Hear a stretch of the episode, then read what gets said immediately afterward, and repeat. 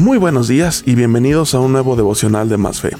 En nuestra congregación creemos fervientemente que la fe no sirve de nada si no se vive día a día y como consecuencia cada día tiene un aprendizaje y un reto para vivir más al estándar de Jesús. Un elemento central en el carácter de Jesús es su enorme sabiduría.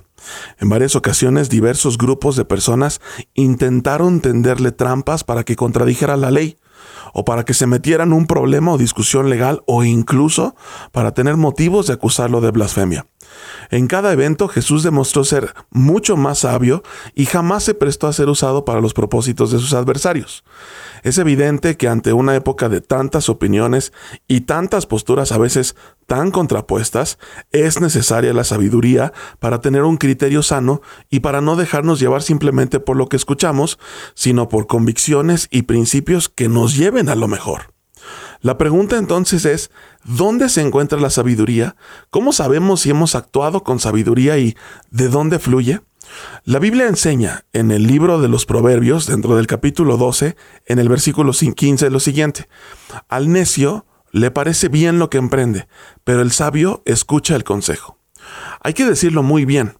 La mejor respuesta, el mejor criterio y la raíz de la sabiduría jamás la vamos a encontrar viendo hacia adentro a partir de lo que nuestro corazón dicta. Tenemos muchos ejemplos personales, familiares, pero sobre todo bíblicos, donde claramente aquellos que solo siguen sus instintos terminan cometiendo más errores que aciertos. La Biblia enseña que el corazón es algo de lo más engañoso que hay en este mundo. Se deja llevar por los sentimientos, sobreestima o subestima con facilidad y por ende hay que enseñarle cuál es el mejor camino.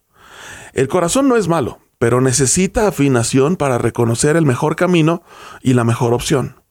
Por el contrario, la Biblia nos enseña que la raíz de la sabiduría consiste en escuchar el consejo, Partamos de esta base entonces para realizar tres acciones sencillas que nos ayudarán a ser más sabios. Número uno, no nos casemos con lo que dicta el corazón, pues no necesariamente tendrá la razón. Número dos, busquemos el consejo de Dios a través de su palabra y a través de las personas que a su vez buscan el consejo de Dios. Y finalmente, número tres, pongamos todo en oración para aprender y entonar nuestro corazón al corazón de Dios. Yo soy el pastor José Luis Arellano y deseo que tengas una excelente semana y que Dios te bendiga abundantemente.